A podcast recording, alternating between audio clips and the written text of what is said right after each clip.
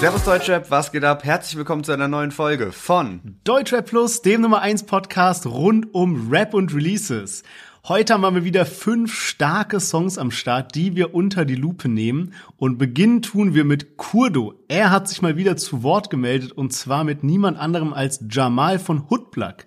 Danach eine richtig wilde Konstellation und zwar 6pm Records, also 6pm kennt man ja so aus dem Modebereich von Ashraf, zusammen mit Reezy und Stickle. Dazu sprechen wir gleich noch.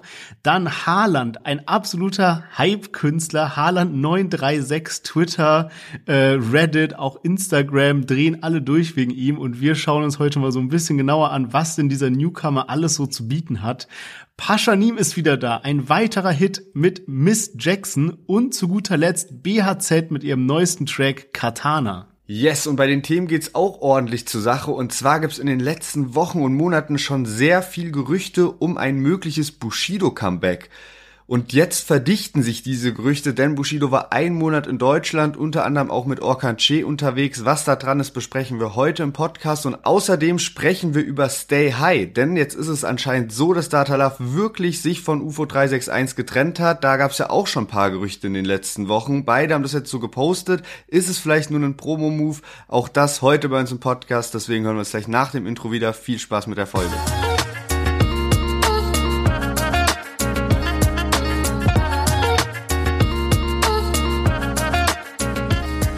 Yes, schön, dass ihr alle wieder eingeschaltet habt. Mein Name ist Sherwin, ich bin hier mit Lennart und herzlich willkommen zu unserem Deutschrap-Podcast. Wir haben ja letztens das Interview zusammen mit Jan Rode rausgehauen und es ging um sämtliche Themen von dem Werdegang von Jan Rode über die Debatte, wie er angeblich Modern Talking auseinandergebracht hat, bis hin zu Tilo. Und bei Tilo haben wir ihn ja auch gefragt, so, ey, so, was war da los? Tilo war ja so betrunken auf der Bühne und es war dann so voll der Skandal. War, wie, was macht ihr da als Management? Ja, und er hat sich dann dazu geäußert, hat das auch ganz detailliert im Interview erklärt.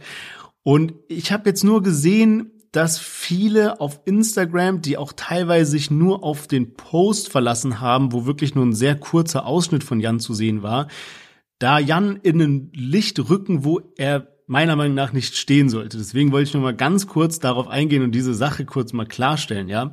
Es geht nämlich darum, dass viele jetzt sagen, ja, Jan, wie kannst du deinen Künstler Tilo besoffen auf die Bühne schicken? Oder dass Leute sagen, ja, ihr wollt ja eh nur das Geld haben und deswegen schickt ihr ihn besoffen auf die Bühne und sowas, ja. Das ist einfach nicht der Fall. Jan hat das ganz genau im Podcast erklärt und äh, wir haben auch nochmal danach gesprochen und so. Aber Fakt ist einfach, Jan war selber nicht vor Ort bei der Situation. Auch hat diese Wirkung erst auf der Bühne eingesetzt, dass es dann so hart geknallt hat, weil Thilo nimmt ja wegen seiner Angst- und Panikstörung diese Medikamente zusammen mit Alkohol ganz wilde Mische. Und wie er dann selber gesagt hat, wenn es ihm um Geld gehen würde, dann würde er ihn ja nicht betrunken auf die Bühne schicken, weil danach wurden dann Festivals gecancelt, die Fans waren unzufrieden und, und, und. Das war mir einfach nur wichtig, mal kurz zu sagen, weil ich Jan wirklich als unfassbar korrekten Typen kennengelernt habe und vor allem auch als jemand, dem das Wohl seiner Künstler sehr am Herzen liegt. Und ich glaube, gerade bei Tilo ist es manchmal nicht einfach, da ne, irgendwie immer nach dem Rechten zu gucken und dass er jetzt solche krassen Vorwürfe bekommt, finde ich einfach nicht richtig, weil er wirklich herzensguter Typ ist. Das mussten wir jetzt mal kurz klarstellen.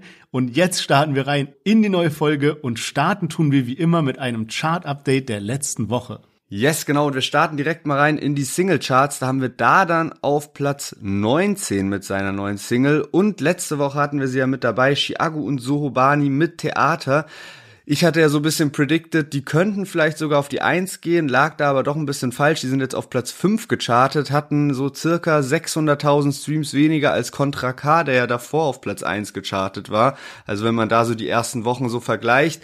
Und ähm, ja, im Moment ist jetzt zum ersten Mal seit Wochen, Monaten mal kein Deutschrap-Song äh, auf der 1, nämlich Mädchen auf dem Pferd, diese Techno-Nummer mit deutschem Gesang ist da jetzt gerade auf Platz 1. Meine Prediction ist, dass nächste Woche Paschanim auf der 1 steht, aber schauen wir mal. Also hoffentlich liege ich da mal richtig. Jetzt starten wir aber erstmal rein mit Kurdo und Jamal von Hoodplug Caliente. Ja, mein Bruder wascht das Geld wie El Capone. Selbst beim Schlafen siehst du, wie der Batzen wächst. Kurdistan, Jamaika, was ne krasse Combo. Chill im Block mit ein paar Mokos und paar Bras aus Kongo. Wie Kurdo sagt, ich nehm nur Bar, schick mir nix auf mein Konto. Lang gehungert, doch ich fick, das Game ist ohne Konto. Sie sagten, du hast keine Zukunft, sag, was soll los? Sie werden aus den guten Jungen wurde ein Verbrecher. Wir sind geboren für die Straße, viel zu lange dunkle Tage und mein Lächeln spiegelt sich in meinem Messer. Nachts ist eskaliert, fahr mit dir durch die Stadt, sie raucht Parisien. Immer noch keine Manier, in der S-Klasse leuchtet das Ambient. Yes, Kurdo zusammen mit Jamal von Hoodplug und der Song heißt Caliente oder wie Kurdo sagt, Calient. Man merkt langsam, dass Hoodplug immer mehr die einzelnen Künstler auch in den Vordergrund schickt. Gerade Jamal entwickelt sich da so ein bisschen zu dem Zugpferd. Der war ja auch äh, bei Raf Kamora auf Tropicana drauf, der gerade kurz vor den 10 Millionen Streams steht.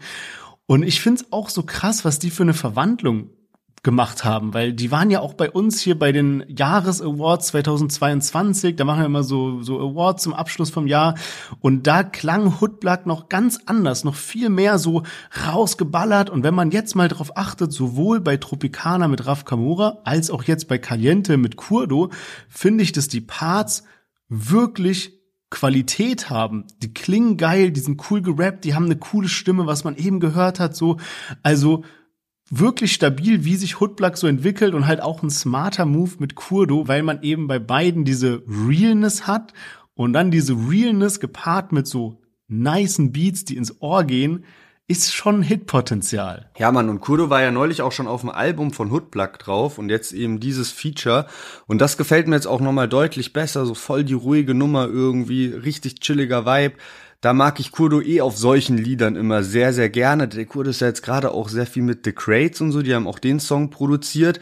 Und ich kann mich auch dran erinnern, bei der Späti Gonzales äh, Eröffnung in Mannheim, glaube ich, ich glaube es ist in Mannheim, äh, von Bones und Hadi Eldor, der ja auch Hoodplug managt, da gab es dann auch ein Foto von äh, Kurdo und Hoodplug und so, dass die da, also die haben sich da auch so getroffen und so.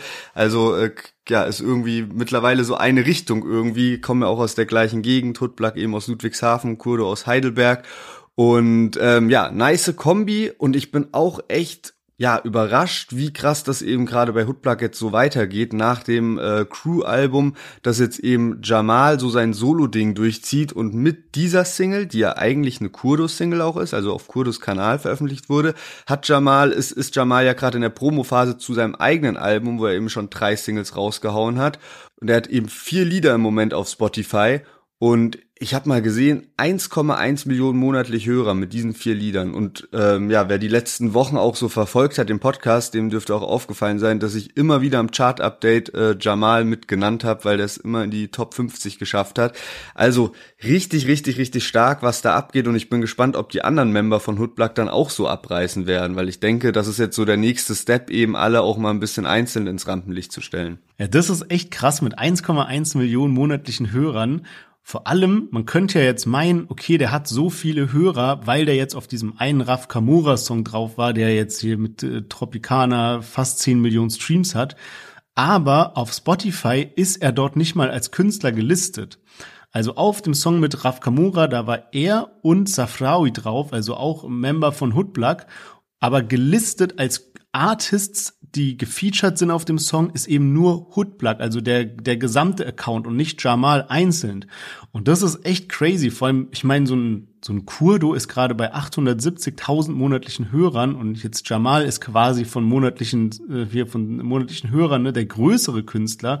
Das ist echt crazy. Und das, ja, und nur mit vier Singles und Kurdo hat ja, keine Ahnung, zehn Jahre äh, Rap-Historie, die er da auf Spotify hat. Also unter anderem halt auch so Ja Salam, also wirklich richtige Hits und so, das ist schon heftig. Also habe ich aber auch so im Vorfeld gedacht, so das ist eigentlich so Jamal jetzt gerade so der große Künstler von den beiden ist. Also Kurdo natürlich heftigere Legacy, äh, unbestritten, ähm, aber halt so was aktuellen Hype geht, äh, angeht, ist es halt schon richtig, richtig krass.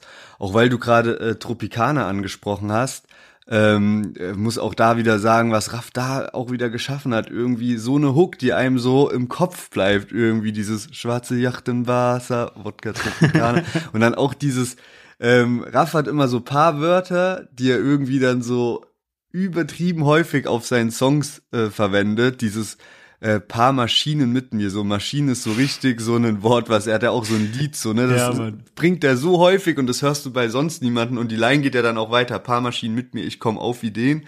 Und bei irgendeinem anderen aktuellen äh, Raf Kamora Lied sagt er auch sowas, so sie kommen auf Ideen irgendwie Ja, bezogen ja, ja, ja. auf irgendwelche Mädels oder so. Hä, du hast ja auch eben schon gesagt, dass so irgendwie Kurdo war auch bei Späti Gonzales Eröffnung mit Mhm. irgendwie auch Bones und keine Ahnung, irgendwie ist da ja so eine Connection von Kurdo zu 187, teilweise bestimmt auch über Hoodblack. Ich weiß noch, als wir die das erste Mal mit dabei hatten, da haben wir so einen Wikipedia-Artikel zitiert und da stand drin irgendwie, dass die Gruppe bei Sony Music Label Deutschland unter Vertrag ist und das Management übernimmt Bilal Bichen, der ebenfalls für den deutschen Rapper Kurdo tätig ist. Also das habe ich mir eben nochmal so rauskopiert, ja. Das heißt, irgendwie ist da auch managementseitig was von Kurdo zu Hoodblack und dann natürlich auch über Hadi Eldor zu 187, also bevor es jetzt zu kompliziert wird, so scheiß mal drauf. Aber irgendwie ist da eine Connection, so. Und es gab ja zum Beispiel schon ein Feature von Kurdo und Raf Kamora. Ist zwar schon eine Weile her, aber gab schon auf dem Kurdo-Album.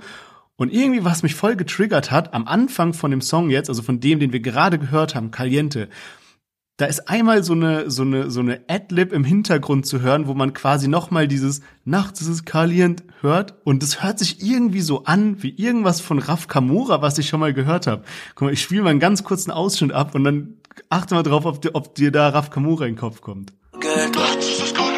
Also man hat es jetzt nicht so genau gehört, aber irgendwie dieses Nachts ist es kalient. Weil das, hat so im Hintergrund ist, so ein bisschen, ja. Irgendwie hat mich das voll daran erinnert. Vielleicht auch, weil The Crates halt produziert haben. Ne? Kann ja sein, dass Ja. da irgendwie dann Ja. was dran ist. Aber ja, wäre auch irgendwie eine wilde Kombination. Müsste man eigentlich auch mal machen, ja. Aber leider nicht auf der RR-Edition drauf von äh, XW, die ja jetzt im September rauskommt. Ja, ich finde, Kurdo ist eh so voll das krasse Phänomen, weil der so mega den Legendenstatus im Deutschrap hat, auch nie sich von irgendjemand hat reinreden lassen, aber trotzdem so komplett im Schatten lebt und keiner weiß, was der genau macht. Man weiß, der hat irgendwie da und hier so irgendwelche Businesses und äh, Vapes und was weiß ich, Shisha-Bars, Supermärkte, tausend Sachen irgendwie.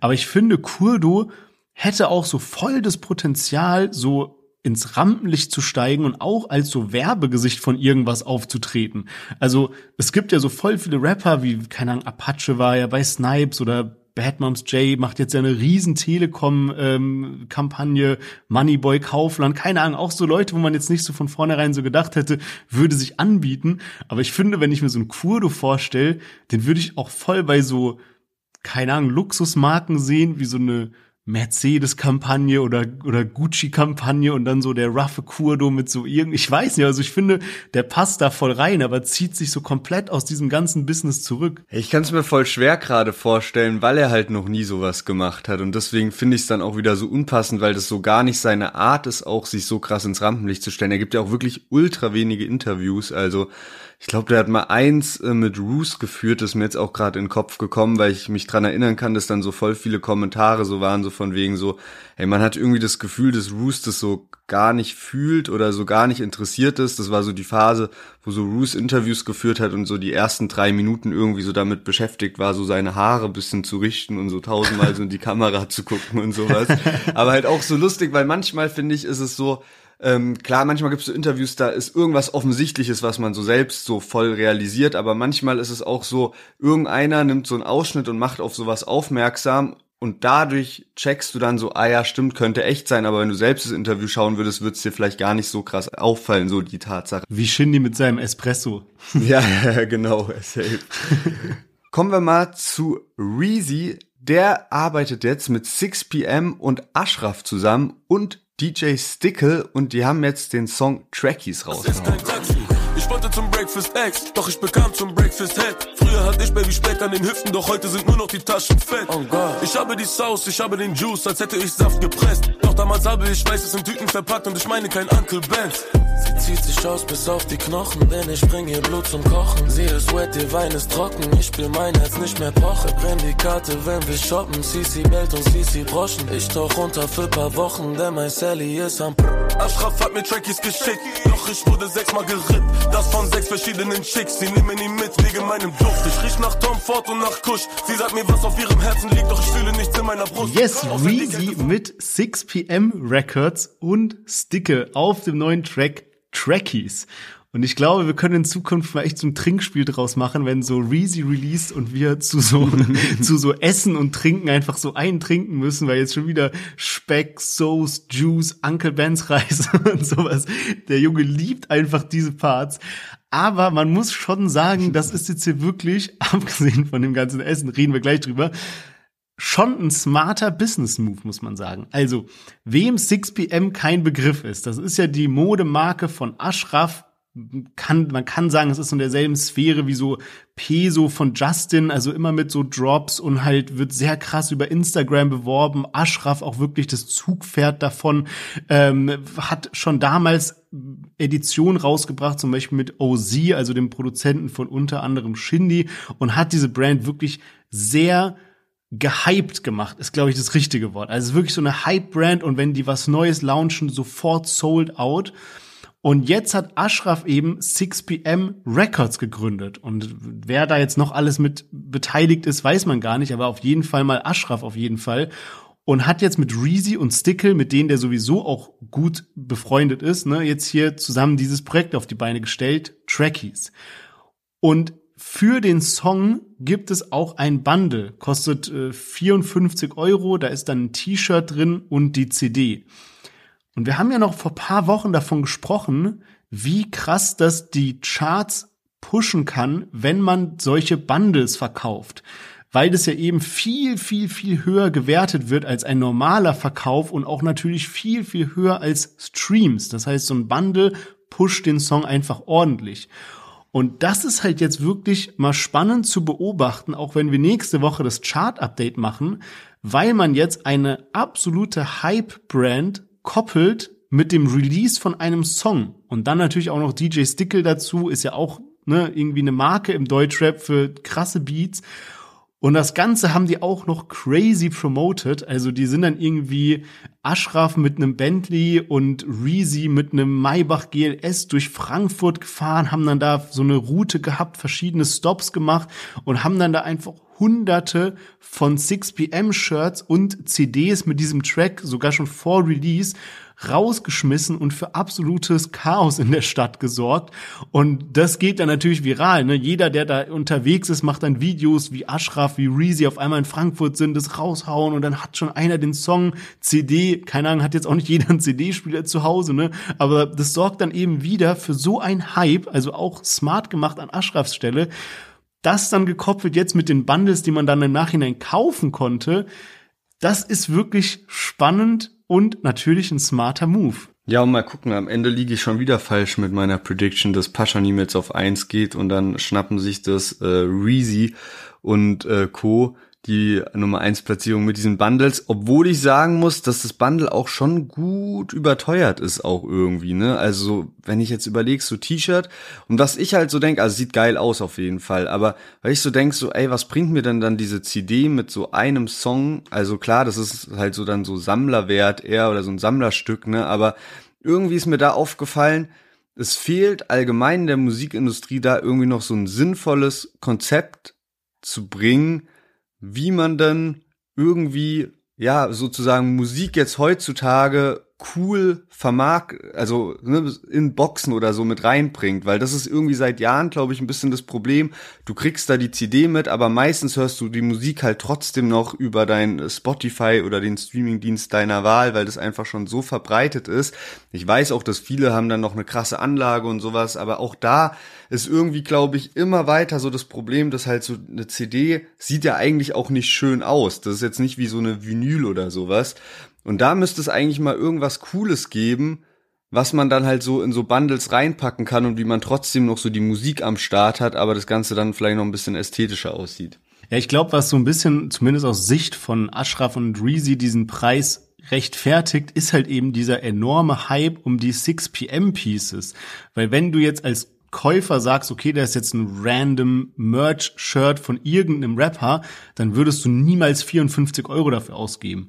Wenn du jetzt aber siehst, dass alle Pieces von dieser Kollektion immer sold out sind und man manchmal auch auf dem ne, hier Graumarkt, wie man sagt, also wenn man es dann auf eBay Kleinanzeigen oder sowas verkauft, höhere Preise nochmal erzielt, das sorgt dann eben für diesen Hype, dass man sagt, ja, 54 Euro, klar, hole ich mir hier Shirt, CD und setze es morgen irgendwie direkt dann da rein. Aber ja, bin ich voll bei dir. Ich finde es auch generell so ein bisschen komisch, dass man halt zum Beispiel in Amerika, da sind ja die Charts eben nach Streams und wie oft man es gehört hat. Und in Deutschland sind es halt eben diese komischen Wertecharts, die danach gehen, wie viel Geld man mit einem Song gemacht hat. Und das verfälscht dann natürlich so ein bisschen, wie häufig wirklich bestimmte Songs gehört werden, weil ja halt eher darauf geguckt wird, wie viel Geld wird mit bestimmten Songs gemacht. Ne? Also können ja mal gucken, weil vielleicht nächste Woche so, dass Reezy krass hoch in den Charts ist. Ich würde jetzt nicht sagen vor Paschanim, aber so krass hoch in den Charts ist und Paschanim aber viel, viel mehr Hörer hat, ne? Ja, auf jeden Fall, auf jeden Fall. Ähm, ja, ich bin auch mal gespannt, wie das weitergeht jetzt so, ähm, weil da ist ja jetzt auch 6pm Records direkt mitgenannt und es hört sich ja schon so an, als soll es da halt weitergehen und weitere Singles geben, weitere Bundles vielleicht auch. Und ähm, jetzt auf Genius, wenn ich mir da die Lyrics anschaue, wurde eben auch gesagt, dass jetzt dieser Song Trackies auf einem 6pm Records Tape drauf ist. Also mal gucken, was da dann so der nächste Künstler ist, mit dem dann Stickle und Ashraf zusammenarbeiten. Ja, der Grund, warum ich auf die Lyrics gegangen bin, ist das, was du vorhin schon angesprochen hast. Ne? Also diese Essenslines und so sind mir auch direkt aufgefallen und auch wie er die Line gebaut hat, das hat sich schon so krass nach Reezy angehört mit diesem ich habe die Sauce, ich habe den Juice, als hätte ich Saft gepresst, doch damals habe ich Weißes in Tüten verpackt und ich meine kein Uncle Benz und dieses und ich meine ist so übel typisch für Reezy so. Das hat er, glaube ich, genau bei diesem anderen Lied, was wir da mit Luciano mal äh, rausgepickt haben, hatte der genau so eine Line auch mit drin. Ja, genau, mit diesem Verneinen, weil er hat dann mhm. dieses, doch damals habe ich Weißes in Tüten verpackt und ich meine kein Uncle Benz und bei dem mit Luciano hatte er dann ich habe viel Sauce, ich habe viel Cheddar, doch ich rede nicht von einem Auflauf. Ja, genau, also, genau. Dieser Part gilt jedes Mal. Aber ja, das macht für mich auch Reezy so, zu so einem Phänomen ist es bei mir bisschen wie so ein Kontra-K-Phänomen. So, ich sehe alles, ich gönn von Herzen ganzen Hype, ich sehe, der hasselt dafür und der macht's wirklich gut und so, ne? Aber ich verstehe es irgendwie nicht, weil es immer diese Parts gibt, die mich so voll rausholen und die dann für mich auch wirklich so einen Song teilweise halt kaputt machen.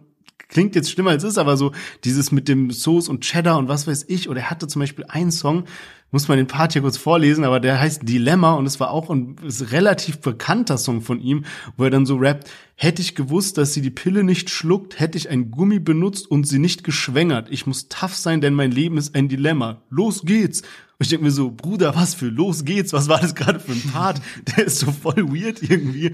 Und keine Ahnung, ich, also so, ich sehe, der wurde irgendwie von Inter Mailand hat was gepostet und Reezy Track benutzt, stabile Hörerzahlen, Feeds mit Luciano und großen Künstlern, jetzt dieses 6pm, der macht, der macht alles richtig.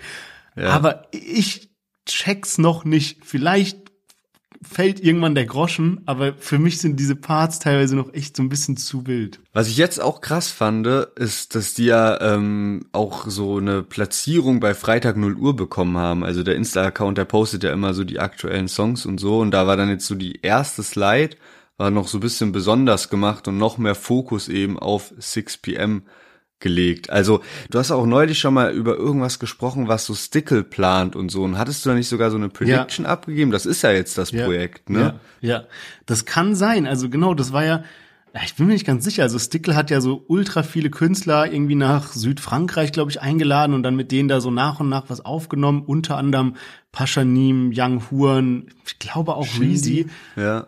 Ich glaube, Shindy, ich glaube, da waren wir uns nicht sicher, aber das war auf jeden Fall nicht ja. das Stickle, das so gezeigt hatte. Und es kann halt jetzt einerseits sein, dass Stickle bald so ein so ein, so ein Produzentenalbum raushaut, wo verschiedene Künstler drauf sind. Oder dass das Ganze halt jetzt wirklich dieses 6 PM Records Tape ist und da ist dann jetzt immer Stickle so der ähm, Resident Producer, oder wie man es nennt, ja, und dann sind dann verschiedene Künstler drauf, die ich gerade erwähnt habe. Ich glaube ehrlicherweise eher, dass es dieses Stickle-Ding ist und das 6pm Records irgendwas Separates macht. Glaube ich nicht. Ich glaube, dass das ähm, Stickle und Ashraf, dass das das Projekt ist. Also könnte ich ja? mir sehr okay. gut vorstellen. Aber wir werden sehen. Ja, auf jeden Fall. Und ich würde sagen, wir kommen mal zu unserem nächsten Künstler von heute. Und zwar ein Künstler, der absolut polarisiert im Moment. Und zwar ist die Rede von Haaland 936. Er ist schon durch seine vergangenen Songs überall auf Twitter vor allem zu sehen, Reddit und so weiter. Und jetzt hat er einen neuen Track released, der heißt Nazaré. Und da hören wir jetzt mal rein. Lauf durch die Gassen von Nazaré. Schritte begleiten mich parallel. Ihre Haut ist geschmolzenes Karamell. Zucker mit Minze in Etay aus Marrakesch. Arabesk dröhnt in Passagen durch Jukebox. So wie mein Kopf wegen Moonwalks. Ich seh die Wolken am Rooftop. Blick vom Ghetto zum Horizont. Rufen geht's durch die Blocksiedlung. Im Innenraum steigt Kippenrauch zum Himmel auf. Färbt sich Tintenblau, sind ihre Lippen taub. Lauf durch die Gassen von Nazaré, rote Augen vom Cannabis. 100 Gramm wiegt die Haschplatte, packe es ab auf Kramwaage.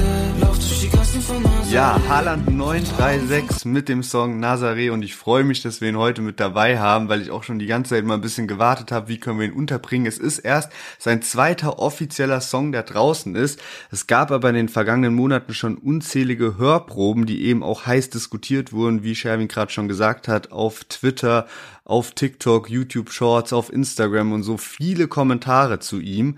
Um mal ein bisschen so anzufangen oder wie, was so im Moment bei ihm abgeht, er ist von dem Label Seiten auf Null gesigned worden. Das wird von Sami, der ja auch viele Streams macht, und Sadik, der ja auch schon seit langer Zeit rappt, wird das Label geführt und die haben ihn jetzt unter Vertrag genommen. Man kommt, glaube ich, auch aus der gleichen Gegend und so. Und Haaland hat eben bisher nur einen weiteren Track online, City Carthago, und das war sozusagen so seine Bewerbung bei Rap La Rue. Das ist die so eine Art Casting-Show von Sami und da gibt's auch einen eigenen YouTube-Channel, auch mit, glaube ich, 200.000 Abonnenten, also wirklich recht groß. Und ähm, genau, da wurde dieses äh, Video City Carthago äh, online gestellt und jetzt eben äh, Nazaré auf dem Seiten auf Null Channel. Und man merkt eben, dass es jetzt langsam losgeht. Und es ist halt irgendwie so eine Kontroverse, weil viele, auch auf Twitter, wo ja auch viel gehatet wird, schon das Gefühl haben, dass der was hat. Und viele aber eben auch in Kommentaren überall so sind, so von wegen, hey, irgendwie hört sich das jetzt nicht so besonders an, was habe ich gelesen als Kommentar, Duden auf Zufallswiedergabe oder irgendeiner hat auch mal kommentiert, wie oft der wohl schon gerippt wurde, was dann sogar, habe ich gesehen, King Orgasmus One mit drei Lachsmilies kommentiert hat. Also es ist wirklich so eine Kontroverse, aber ich muss sagen, wir haben sehr viele Hörproben wirklich schon gefallen und ich finde auch dieses Lied geil und ähm, habe es jetzt auch nochmal gemerkt, als ein Podcast abgespielt wurde. Klar, vielleicht von den Lyrics jetzt nicht so besonders, aber ehrlich gesagt auch nicht schlechter als äh, andere Deutschrapper und irgendwie hat's halt wirklich was. Also was ich eben so spannend finde, ist, dass er meiner Meinung nach besser gerade reinstartet in diese ganze Deutschrap-Welt als viele, viele andere Künstler. Also er baut so ein Hype auf und eben mit einer Strategie, die wirklich gut funktioniert, wenn du selber gut bist. Denk mal zurück an so ein Mero oder sowas, wie der damals durchgestartet ist, nur mit seinen Hörproben und Videos aus dem Benzer raus oder aus dem Saturn oder Mediamarkt oder so einfach Bluetooth-Box angehauen und gerappt und man kann ja von Mero jetzt sagen, was man will, aber so, das hat einfach einen geisteskranken Hype erzeugt, wodurch er dann eben direkt krass reingestartet ist. Und genau das macht Haaland eben auch. Ich sehe den überall und ich war ehrlicherweise am Anfang so ein bisschen getriggert durch diese ganze Twitter Bubble, sage ich mal, die hat ja immer, wie du gerade gesagt hast, so ein bisschen so einen Hate-Modus immer drauf, ja. Und dann wurde es halt eben sich viel lustig gemacht darüber. Aber ich finde, er hat's halt irgendwie drauf. Also die Hörproben sind so geil gemacht. Auch hier in dem Song hat er einen Part, wo er so rappt, treiben vor uns hin wie auf Segelbooten, Blicke fallen runter auf den Meeresboden, meine schwerelose Überlebensdroge, doch sie trifft ins Herz so wie Gegentore. Und er baut halt immer dieses Fußballding mit ein, er hat einen niceen Flow. Also, und ich glaube, der Junge ist 16 oder so, ne? Also irgendwie, der macht schon einiges aus, ja. richtig. Ja, Safe. ist krass, ne? Mit, mit den Fußballvergleichen hat er dich gecatcht, oder? Als alter Fußballfan. Was ich auch gesehen habe, dass Haaland, der Fußballer, selber mal einen Song rausgehauen hat. Hast du das gesehen? Ja, Flow ja, ja. Kings Feeling oder irgendwie so ja. am Grillen ist und sowas. Ja, also da muss ich sagen, dass unser äh, Haaland 936 auf jeden Fall mehr drauf hat. Rap-technisch. Es ist halt auch so eine große Sache, dass viele Leute jetzt so sagen, ja, ist es richtig, dass er bei Sadik unterschrieben hat? Weil, sind wir mal ehrlich jetzt, ne, also so mit dem Talent, mit dem Hype, der hätte von einem Major-Label einiges verlangen können und da wird nicht groß rumdiskutiert, ja. Und jetzt ist er eben durch dieses Rap La Rue, also durch dieses Format dann eben bei Sadik gesigned und ich meine, Sadik hat sich jetzt noch nicht unbedingt bewiesen als Labelchef, der große Talente hervorbringt, macht's hier allerdings sehr gut, finde ich, dass er auch eben in den Musikvideos mit dabei ist, so ein bisschen diesen Gangster-Vibe dann auch reinbringt. Aber ist schon so ein bisschen, dass sich viele Leute fragen, ob das eine gute Idee war oder nicht. Ja, safe. Also es ist auf jeden Fall ein richtig, richtiger Glücksgriff der beiden, also von Sami und Sadik, dass die den da jetzt geholt haben. Ähm, glaub aber auch, dass er zu was Größerem bestimmt ist eigentlich. Aber kann ja auch kommen so. Ich glaube, er hat sich dafür halt auch entschieden, ähm, durch dieses äh, familiäre oder wenn man wirklich aus der gleichen Gegend kommt, ne, dann hat man irgendwie schon Connections und so und dann fühlt sich das jetzt vielleicht gerade in so einem jungen Alter noch gut an, irgendwie halt so diesen Schritt zu machen und nicht gleich zu einem Major zu gehen, wo irgendwie fremde Leute dann sind und alles drum und dran.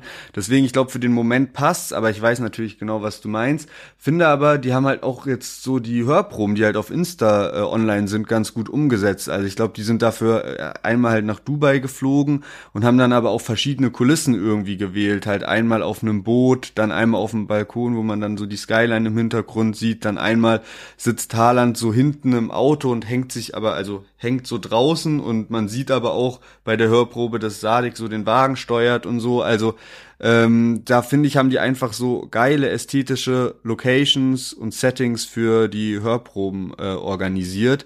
Und wenn das jetzt so, ja, Schlag auf Schlag geht, irgendwie einmal im Monat eine Single, ähm, ja, kann gut abgehen auf jeden Fall. Ja, ist schon gut abgegangen. Also dieses City Carthago ist mittlerweile bei 870.000 Streams und das, obwohl er jetzt noch nicht irgendwie in so den ganzen Major Playlisten drin ist.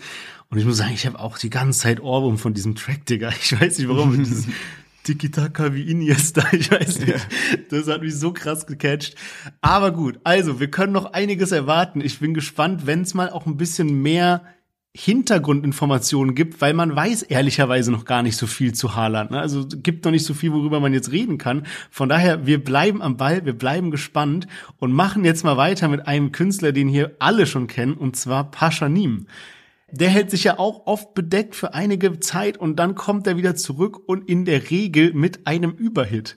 Ob das auch dieses Mal so ist, hören wir jetzt mal und zwar hören wir rein in seinen neuen Track Miss Jackson. Deine Mama hört meinen Song und fragt, wer hat. Ich hab das geschrieben im Taxi für ihre Tochter Miss Jackson. Ich bin aus Kreuzberg 61 und den Rockstar Miss Jackson. Und für die Brothers mussten Brüder ihre SIM-Karte wechseln. Wie viele Hindernisse mussten wir schon hinter uns setzen. Ich rauch Kusch in Costello SLR. Ist ich safe in der Hood. Nee, nee, gibt's kein Apple Care. Bei uns sind die Ketten schwer. Ich hör ihr am Petit Frère. Narkotik in West-Berlin. Ich bin wer wird Millionär. Ja, sie sagt, sie will mich sehen. Weil sie kann mich nicht vergessen. Und sie fragt, ist das für immer? Doch ich kann's ihr nicht versprechen. Und ich komm in Doppel und sie kommt in eher Seven, sie hat so viel zu erzählen. Jedes ja, Paschanim mal wieder aus dem Nichts zurück mit Miss Jackson und vor paar Monaten kam ja schon Backchaser Chan, wo man dachte, okay, ist das dieses Jahr so der Sommerhit, den Paschanim raushaut, weil es ja für gewöhnlich eben jedes Jahr eingibt. Im letzten Jahr kam Kleiner Prinz, der ist nicht ganz so krass angekommen wie die Vorgänger in den Jahren zuvor. Ähm, Airwaves und Sommergewitter waren natürlich die Überbretter und so. Und ich finde, da sortiert sich jetzt Mrs. Jackson auch ein. Also ich finde, das ist jetzt auch so ein Überhit. Und äh, Backchaser Chan war zum Beispiel auch eher, ja, ist ja alles irgendwie auch eine ruhige Nummer, muss man sagen. Aber so Mrs. Jackson hat da trotzdem noch so dieses Hitpotenzial und finde ich, ist so eine Fortführung von dem, was er angefangen hat mit Airwaves und Sommergewitter. Und ey, einfach geiler Sound. Und ähm, ja, Paschanim ist ja auch immer ein bisschen bekannt dafür, dass er sich nicht so an die Regeluhrzeiten hält, die im Deutschrap so gelten. Also er hat mal sein Mixtape in der Nacht von Mittwoch auf Donnerstag rausgebracht, so und ihm ist dann egal, ob das jetzt für die Charts halt eine schlechtere Wertung gibt oder nicht. Und diesmal hat er was gemacht, was ich jetzt auch noch nicht so kannte, weil eigentlich die Lieder auf Spotify immer um 0 Uhr rauskommen. Also es ist jetzt nie so, dass da irgendwie so eine eigene Uhrzeit oder so. Also egal, na, ist nicht immer Donnerstag auf Freitag, aber es ist eigentlich immer um Mitternacht. Und er hat jetzt sein Lied aber um 22 Uhr am Donnerstag rausgebracht und das YouTube-Video kam dann ein bisschen später, irgendwie halt kurz nach Mitternacht online. Und ich kenne es eigentlich von anderen Rappern, dass sie halt dann ihr YouTube-Video um 20 Uhr oder 22 Uhr hochladen, aber der Song an sich dann eben erst um Mitternacht kommt. Wer weiß, was er da für eine Strategie verfolgt, aber ich glaube, es funktioniert, weil der Song mittlerweile schon bei über zwei Millionen auf Spotify ist.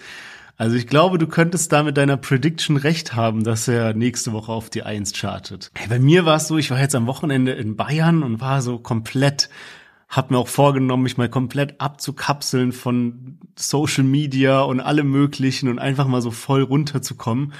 Und dann hatte ich, hatte, hatte ich so einen Mietwagen und bin abends mit meiner Freundin so ein bisschen rumgefahren und war schon dunkel und irgendwie ein bisschen Mucke durchgehört. Und dann habe ich so meint, ey, ich glaube, Paschanim hat was Neues released, lass mal reinhören. Ne? Und wir haben den angemacht.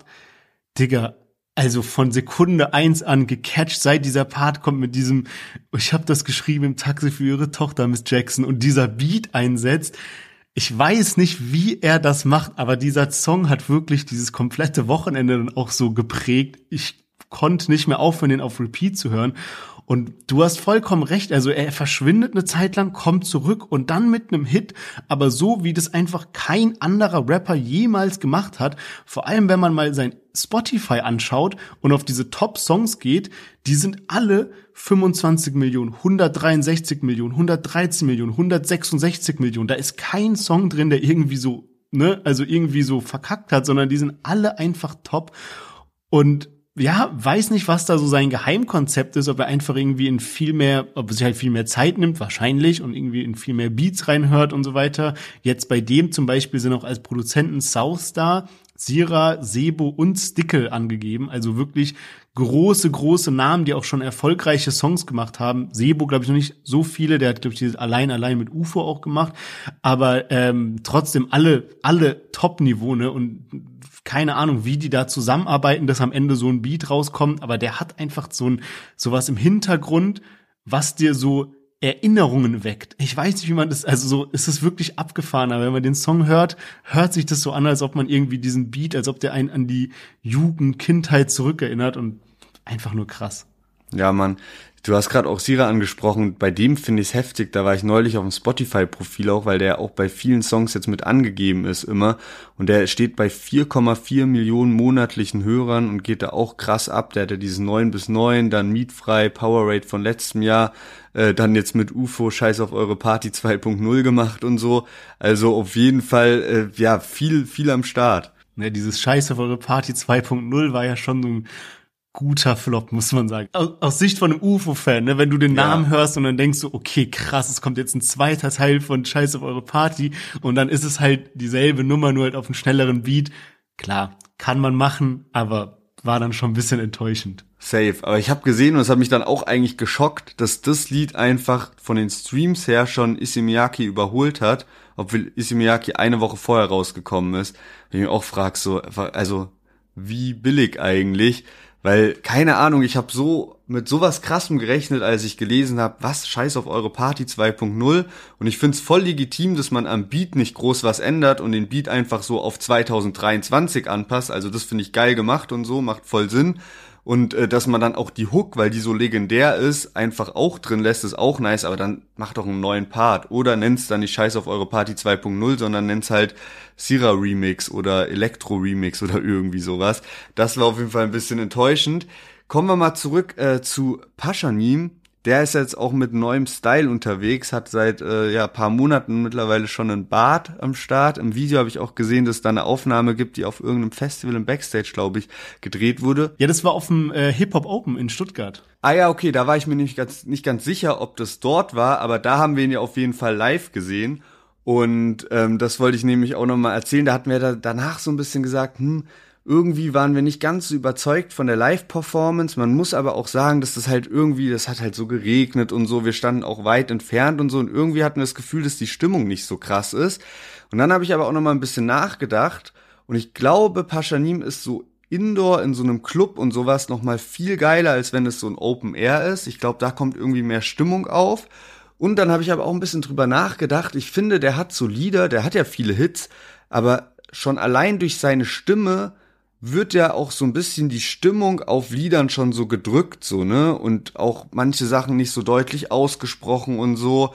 Und irgendwie glaube ich, hat der Lieder, die schwer für Live-Musik auch sind. Also weißt du, es gibt ja so, es gibt ja, ist ja auch so unterschiedlich einfach, wenn du so Raff und Bones live hast, dann weißt du irgendwie anhand von den Liedern, da kannst du halt richtig, richtig Welle und Stimmung machen. Wenn du jetzt auf einem Bushido-Konzert bist oder auf einem Cool Savage-Konzert oder so, ist das ja auch eine ganz andere Stimmung dort, weil da rappst du ja dann die Parts richtig mit und so und da geht's ja nicht darum, irgendwie krass Party zu machen und so.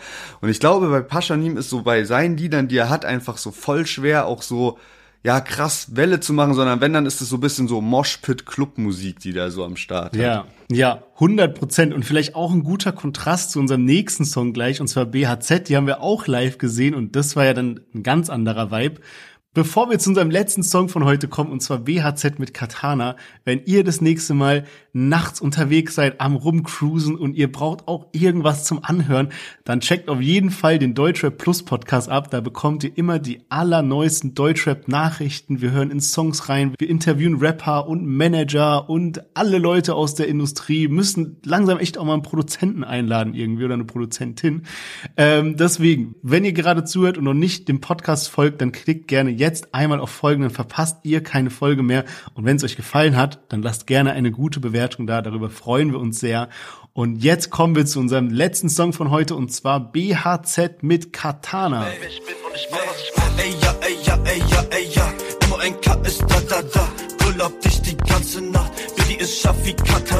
Pull up Tesla Amsterdam. Ich rauche die Sorten Gramm für Gramm. MONK ist da, da, da. Berlin Air France, bis nach Paris. Mische ein Glas, was hat immer ein Pastis. Mach ein paar K, in einer Week. Lauf durch die Nacht und lebe mal wie.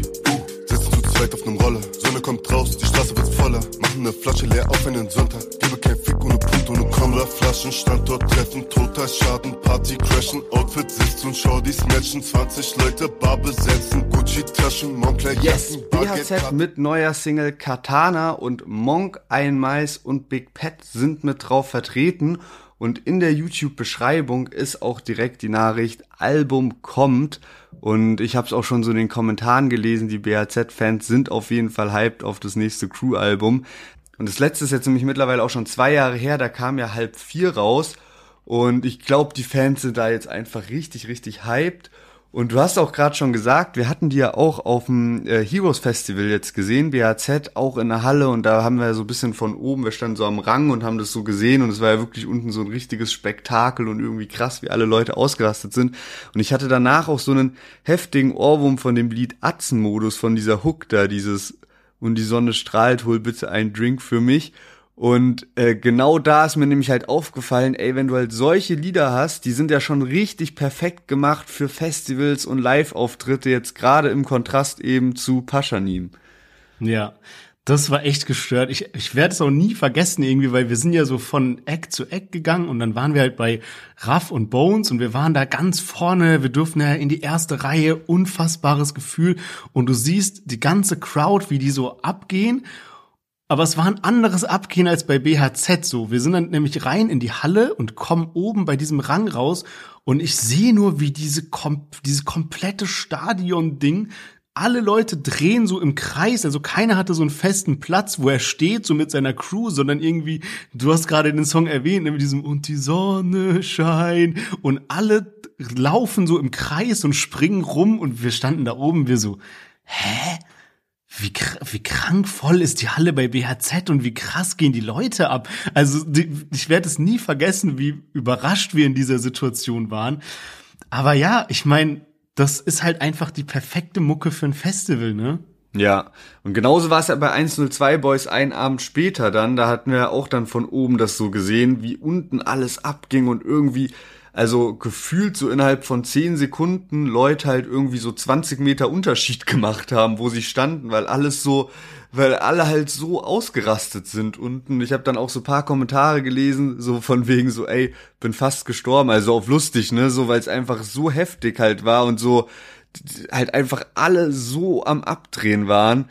Und ja, die sind halt einfach auch wie gemacht für Festivals. Ich glaube, die treten dann halt teilweise auch immer so gegenseitig bisschen auf, haben ja auch Songs miteinander, so 102 Boys und BAZ oder weil ich auch häufig sehe, weil ja auch Chiago so voll auf voll vielen Festivals gebucht wird und so, dass dann oft irgendwie sowas ist, dass einer irgendwie sagt so, ey, wenn ich du wäre, würde ich jetzt bei Chiago auf die Bühne gehen und dann so tun, als würde ich hinfallen oder so stolpern und sowas so. Und das machen die irgendwie so gegenseitig, dass die dann so ihre Auftritte so bisschen crashen und so. Ähm, auf jeden Fall richtig sympathisch, dass die da auch so diese Berliner Connection so voll am Start ist und die sich auch alle irgendwie so voll pushen und supporten. Ja, ich hatte letztens was gelesen, das hatte mich dann so voll verwundert. Und zwar so, wenn ich mir diese ganzen Crews so anschaue, BHZ, 102 Boys oder auch 01099, dann finde ich, sind BHZ, die kommen für mich so voll real rüber. Also jetzt mal komplett unabhängig von der Musik, aber einfach so dieses Berliner Atzen und zusammen feiern und weggehen und sowas. Die anderen auch, ne? aber bei 1999 haben wir schon ein paar Mal darüber gesprochen, dass es uns so ein bisschen Kommerz rüberkommt. Und dann hatte ich was gelesen, dass einer irgendwie so geschrieben hat, so dasselbe halt über BHZ, so ja, die sind ja nur noch Kommerz und die probieren nur noch dieses Bild aufrechtzuerhalten von diesen Berliner äh, Jungs, ne, die so unterwegs sind, aber jeder Part ist gleich, jeder Song hört sich gleich an. Und ich habe so gedacht, hä, fühle ich gar nicht, also sehe ich irgendwie überhaupt nicht so. Aber würde mich mal interessieren, ob das irgendwie bei anderen Leuten auch so rüberkommt. Vielleicht, wenn man jetzt nicht so diese Berlin Relation hat oder so, dass man irgendwie denkt, okay, die, die bauen dieses Image nur auf. Aber irgendwie weiß ich nicht. Also es hat mich komplett verwirrt, dieses Kommentar, weil ich das noch nie so gesehen habe und auch noch nie so gedacht hatte. Ja, und ich finde eigentlich machen die ja schon abwechslungsreiche Musik auch. Also neulich haben die auch diesen Song Pink rausgehauen, weil da wo glaube ich auch voll ja. viele drauf vertreten waren, den ich immer gar nicht feier, wenn du den anmachst, so während wir so am Vordringen sind. Ähm, so und ich habe auch das Gefühl, also die die Künstler machen ja schon auch alle ihre Solo-Sachen und da wird ja auch immer der BHZ-Account dann auf Spotify und so getaggt, aber äh, ich habe nicht das Gefühl, dass die so auf Krampf probieren, ihre Künstler so krass irgendwie zu platzieren oder dass das auch so übertrieben heftig funktioniert im Sinne von so, ich kann die trotzdem alle nicht so richtig auseinanderhalten. So weißt du, so wenn du mir die zeigen würdest, wüsste ich so, wer Longus Mongus ist und bei den anderen weiß ich nicht ganz genau, wer wer ist. So, also das Kollektiv ist, glaube ich, immer noch so voll ohne Zwang, dass das einfach bestehen bleibt und dass diese von für, für die Außenwahrnehmung BHZ halt einfach voll die Gruppe ist und die nicht irgendwie so auf Krampf das probieren halt so aufrecht zu erhalten, sondern weil das halt einfach so auf natürliche Art, Art und Weise halt ist, weil die halt alle cool sind, miteinander sind und befreundet sind.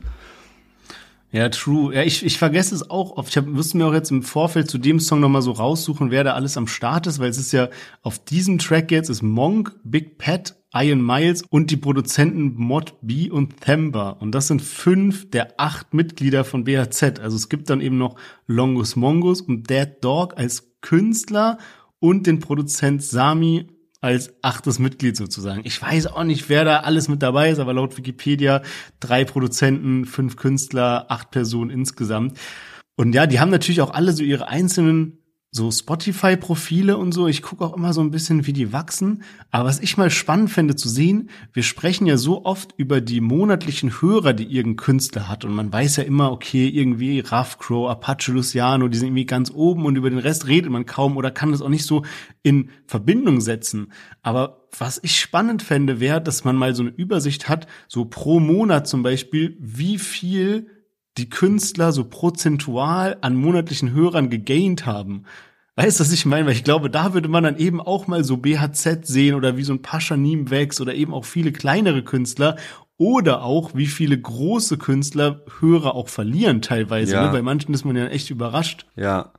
Ja, safe. Und was glaube ich auch ultra spannend wäre, wäre halt mal zu sehen, also viele monatliche Hörer kommen ja auch einfach so automatisch, weil du halt in Playlists platziert bist Und eigentlich müsste wäre es nice, wenn irgendwie so ein anderer öffentlicher Indikator nochmal wäre, um zu sehen, wer ist es denn wirklich gehypt, so weißt du, weil so ein, es gibt so viele große Artists, die mit ihrem Backkatalog auch noch so viele Streams machen und dann hast du halt so einen Jamal und da merkst du ja jetzt so, okay, der hat vier Songs bisher draußen und 1,1 Millionen monatliche Hörer, also bei dem muss wirklich laufen so.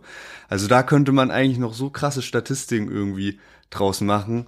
Ja, oder halt auch noch rausfiltern, wer in welchen Playlisten drin ist. Weil wenn jetzt ein Jamal zum Beispiel zweimal in Modus Mio drin ist oder so und Kurdo nullmal, dann erklärt das gleich mal diese Million von Hörer versus 870, ne? Ja, also ja, ähm, da sollte auf jeden Fall mal ein bisschen Licht ins Dunkel. Wäre cool, wenn da mal jemand für Transparenz sorgt in dem Bereich. Ähm, wir, wir würden das auf jeden Fall begrüßen. Und ich würde sagen, da wir noch zwei ultra spannende Themen am Start haben, machen wir für heute mal ein Fazit von den Songs. Mit am Start hatten wir Kurdo zusammen mit Jamal und dem Track Caliente, dann Reezy mit 6pm Records und Stickle auf Trackies. Haaland 936 mit Nazare, Paschanim mit Miss Jackson und BHZ mit Katana. Ich mach's heute mal kurz und knapp. Ich habe meinen Song der Woche ja eh schon gedroppt, ne? Von daher, welchen hast du denn am häufigsten gehört?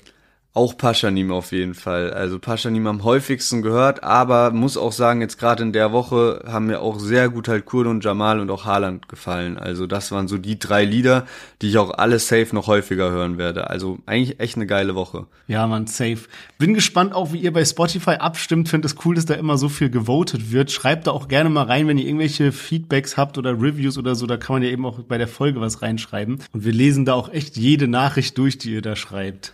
Und ja, vorhin bei den Songs haben wir auch schon viel über Essen geredet. Cheddar, Auflauf, Speck oder Soße. Falls ihr dabei Hunger bekommen habt, dann checkt doch mal die Volt-App ab und ihr könnt euch easy euer Lieblingsessen nach Hause liefern lassen. Und wir haben auch noch einen 10 Euro Rabattcode für euch. Ja, Mann, und wir haben ja auch eben von den ganzen Festivals gesprochen, wo wir waren und haben uns da auch ausschließlich von Volt ernährt, weil es einfach so easy war, dass man mit ein paar Klicks einfach geiles Essen nach Hause geliefert bekommt.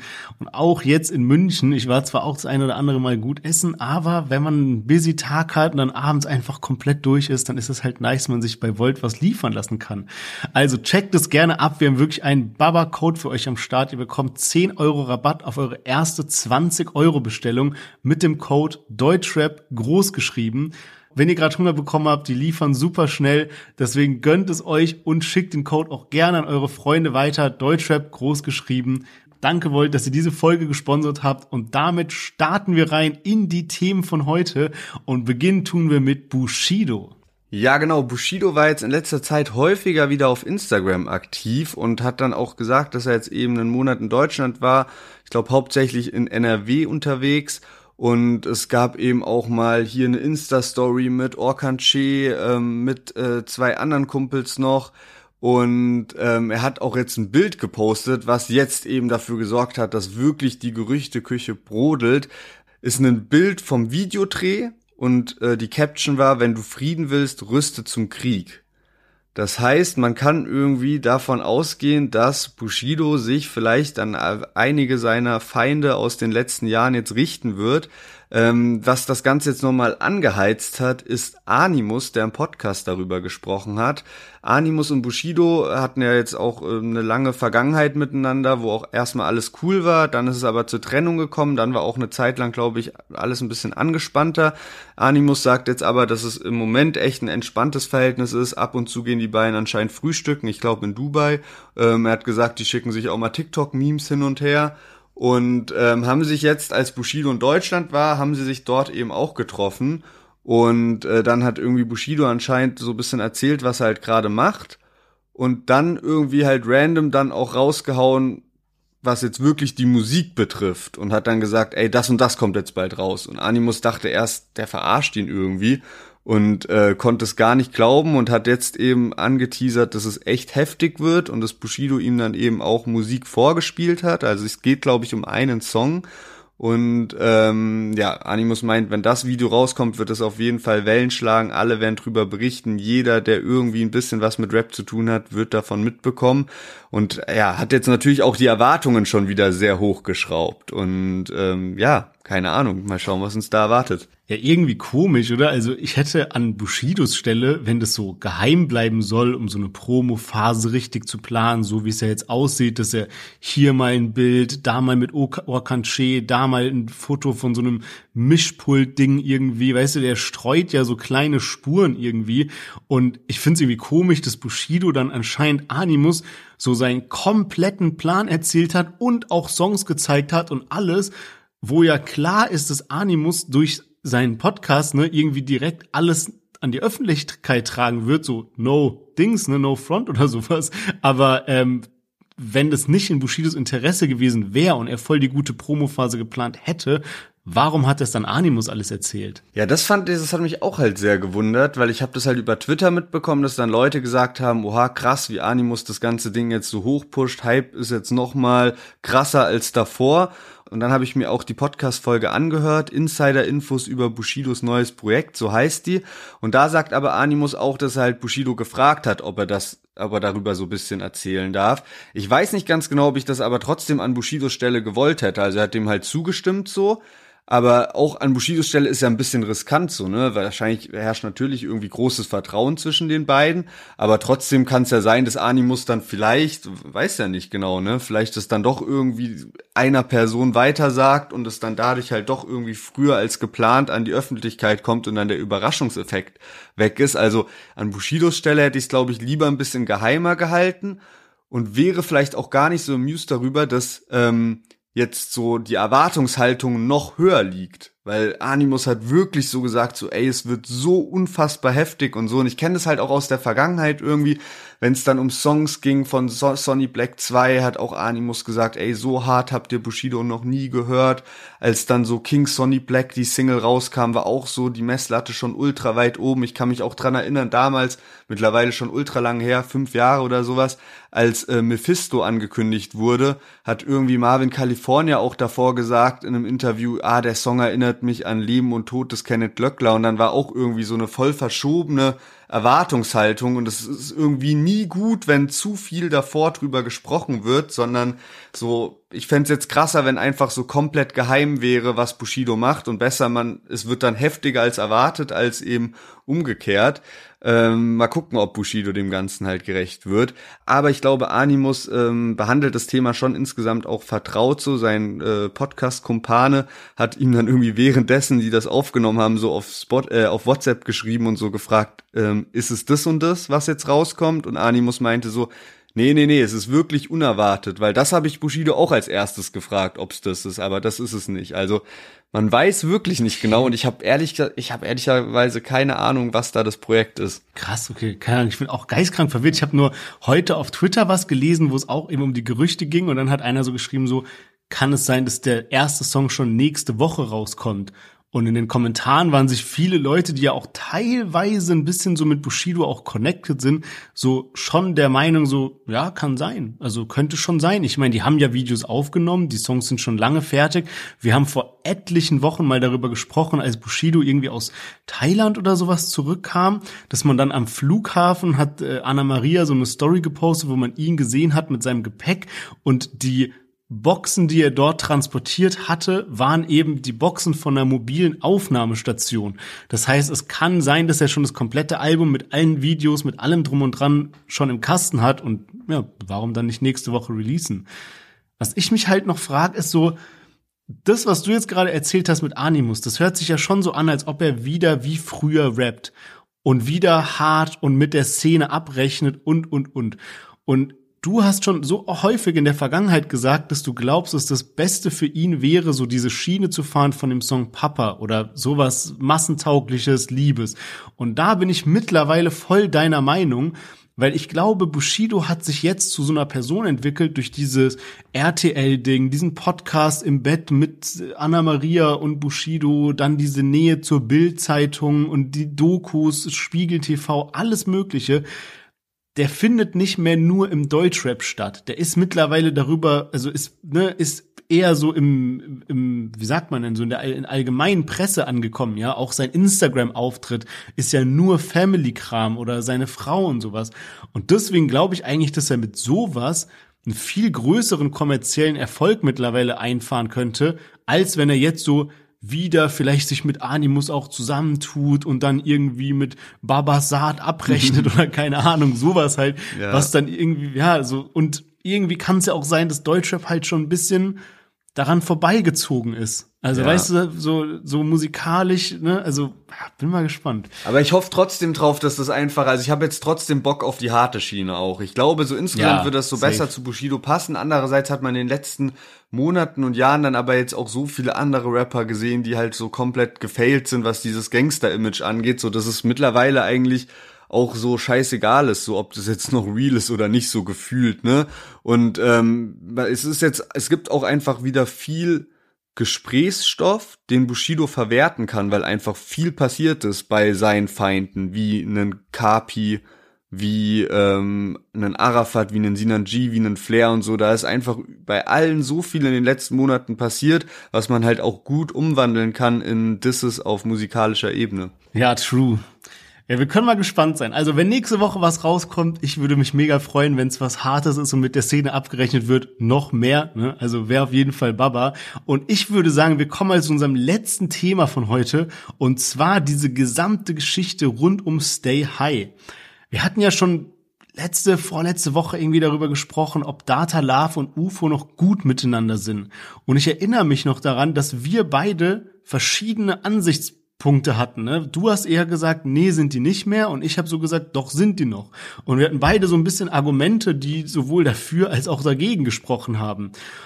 Und jetzt ist Folgendes passiert. Und zwar hat Data Love ein Foto gepostet, wie er so eine, wie so eine goldene Schallplatte, die man ja so als Award bekommt, auf den Boden geschmissen hat und die komplett in Scherben zerbrochen ist, ja. Und man sieht eben dahinter das Logo von Wave, also dem Album, wo Data Love und UFO zusammen den Hit hatten, Shot, ja.